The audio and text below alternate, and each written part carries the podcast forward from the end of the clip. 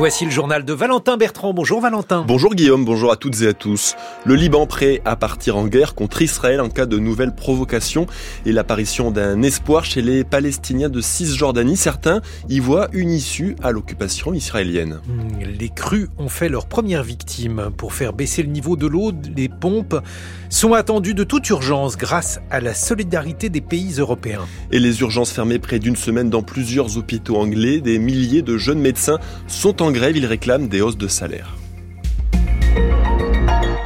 Le discours va en guerre du chef du Hezbollah libanais, Hassan Nasrallah, a durci le ton hier contre Israël dans un discours télévisé très attendu après l'assassinat du numéro 2 du Hamas mardi près de Beyrouth. Il prévient son mouvement pro-iranien et allié du Hamas se battra sans limite si Israël déclarait la guerre. Jusqu'à présent, nous combattons sur le front selon des calculs précis et nous en payons le prix chèrement avec la vie de nos jeunes. Mais si l'ennemi pense mener une guerre contre le Liban, notre combat sera sans limite, sans règles. Nous n'avons pas peur de la guerre, nous ne la craignons pas.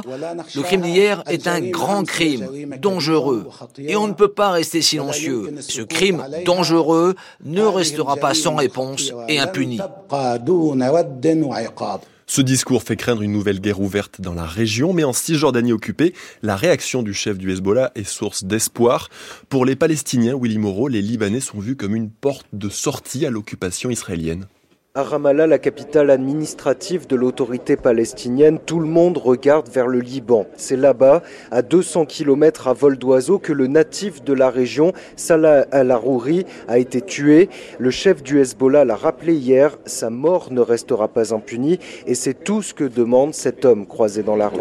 Nous attendons beaucoup de Nasrallah, car nous avons perdu espoir dans les autres peuples, autres que palestiniens. Le puissant Hezbollah pro-iranien depuis le 7 octobre limite son action à la frontière israélienne. Mais pour Khaled, il faut désormais un appui militaire au-delà de cette région. Nous n'avons rien juste Allah.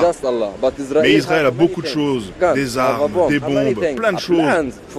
Un plan pour le futur. Nous, on n'a rien, on n'a pas de plan pour le futur. Hassan Nasrallah se limite encore à des menaces sur une guerre plus globale, y compris après la mort d'Al-Arouri dans son village natal à Aroura, une trentaine de kilomètres de Ramallah. Son neveu le regrette. Donc on espère une réaction de leur part, mais quel type de réaction et à quel niveau? Nous ne savons pas. En tant que Palestiniens, on ne compte que sur nous-mêmes. Il suivra une autre prise de parole de Nasrallah prévue demain soir. Et pour tenter de désamorcer l'escalade des tensions, le chef de la diplomatie américaine entame aujourd'hui une nouvelle tournée au Moyen-Orient, la cinquième depuis le 7 octobre pour Anthony Blinken. Les États-Unis cherchent aussi à désamorcer les accusations en Iran. Ils sont pointés avec Israël comme des responsables de la double explosion survenue hier à Kerman, près de la tombe de Qassem Soleimani, ancien architecte des opérations militaires iraniennes au Moyen-Orient. Des accusations réfutées de part et d'autre. 95 personnes sont mortes lors de ce double attentat selon le dernier bilan du gouvernement iranien. 6h33 sur France Culture, la suite du journal de Valentin Bertrand. Le footballeur Youssef Attal a été condamné pour provocation à la haine. 8 mois de prison avec sursis et 45 000 euros d'amende pour le joueur algérien de l'OGC Nice. Une décision proche des réquisitions du parquet. Cinq jours après le 7 octobre, date de l'attaque du Hamas contre Israël, il avait publié sur les réseaux sociaux une vidéo dans laquelle il appelait un jour noir pour les juifs. L'eau continue de monter dans le nord-ouest. Par endroits, les niveaux historiques déjà battus en novembre dernier sont atteints, avec une première victime déclarée, un homme de 73 ans retrouvé mort dans sa voiture en Loire-Atlantique. Les évacuations, elles, se multiplient dans le Pas-de-Calais, toujours en alerte rouge. 300 habitants ont dû partir en 48 heures. La priorité est donc de faire baisser le niveau de l'eau. Des renforts de pompes sont arrivés et surtout, donc, des pompes venues de France et aussi de la solidarité européenne, Stéphane Barbereau. Quatre pompes de la sécurité civile, dont deux de grande capacité, sont installées ce matin à l'écluse de Mardic, près de Dunkerque, ainsi qu'à Cuinchy, dans le Béthunois. Elles doivent permettre de soulager les bassins de l'Aa et de la Lys. Dans ces mêmes secteurs, le préfet du Pas-de-Calais a également réquisitionné des pompes qui appartiennent à des entreprises privées pour doubler les capacités. Demain, c'est la solidarité européenne qui va se mettre en place. En tout, 8 gigapompes venues des Pays-Bas, de la République tchèque et de Slovaquie seront installées dans l'Odomarois sur la digue de la Haute-Meldic, mais aussi dans le Calaisie à Ardres, en cumulant tous ces moyens de pompage qui sont encore plus importants que lors des premières inondations il y a deux mois. On va évacuer 60 000 mètres cubes d'eau par heure, ce qui revient à vider une piscine olympique en un peu moins de trois minutes. Comment éviter les inondations à répétition? Ce sera le sujet de la question du jour de Marguerite Caton à 7h15. Le Paris Saint-Germain ne sera finalement pas candidat au rachat du Stade de France. Le club de football de la capitale n'a finalement pas répondu au double appel d'offres clos hier soir. L'État doit décider d'ici l'année prochaine s'il remet le stade en concession ou s'il le vend. Parmi les candidats, le gestionnaire actuel, Bouygues et Vinci, un gestionnaire de stade américain ou encore un consortium dont fait partie la ville de Paris. Les enfants les plus pauvres et les plus riches sont les plus exposés à la pollution de l'air, résultat d'une étude publiée ce matin par le ministère de la Santé publique.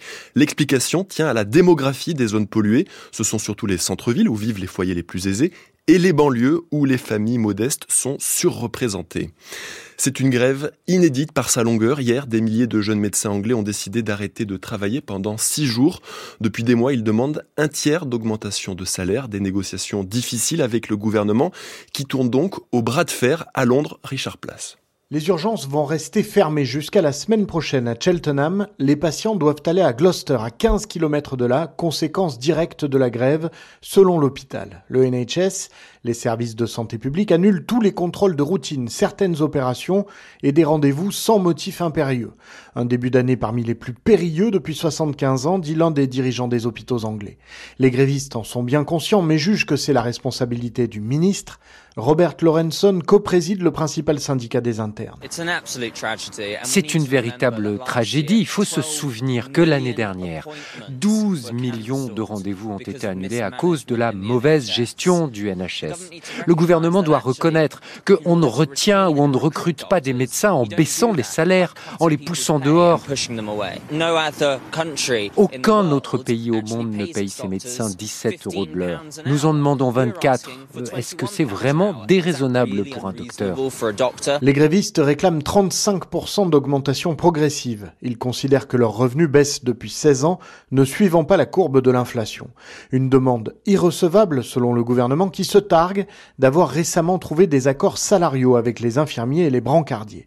Les jeunes médecins ne trouveront pas de réconfort auprès du principal parti d'opposition. Les travaillistes ne soutiennent pas leur grève. Le, un mot du temps pour euh, ce jeudi de la pluie, a de nouveau attendu sur le nord-ouest en fin de journée. Sur l'essentiel du pays, le ciel restera gris. Seul le soleil sera présent dans le sud. Les températures 0 degrés ce matin le long du Rhône, ailleurs entre 4 et 10 degrés. Et cet après-midi de 8 à 13 sur le nord, de 13 à 15 au sud et jusqu'à 20 degrés le long de la Méditerranée.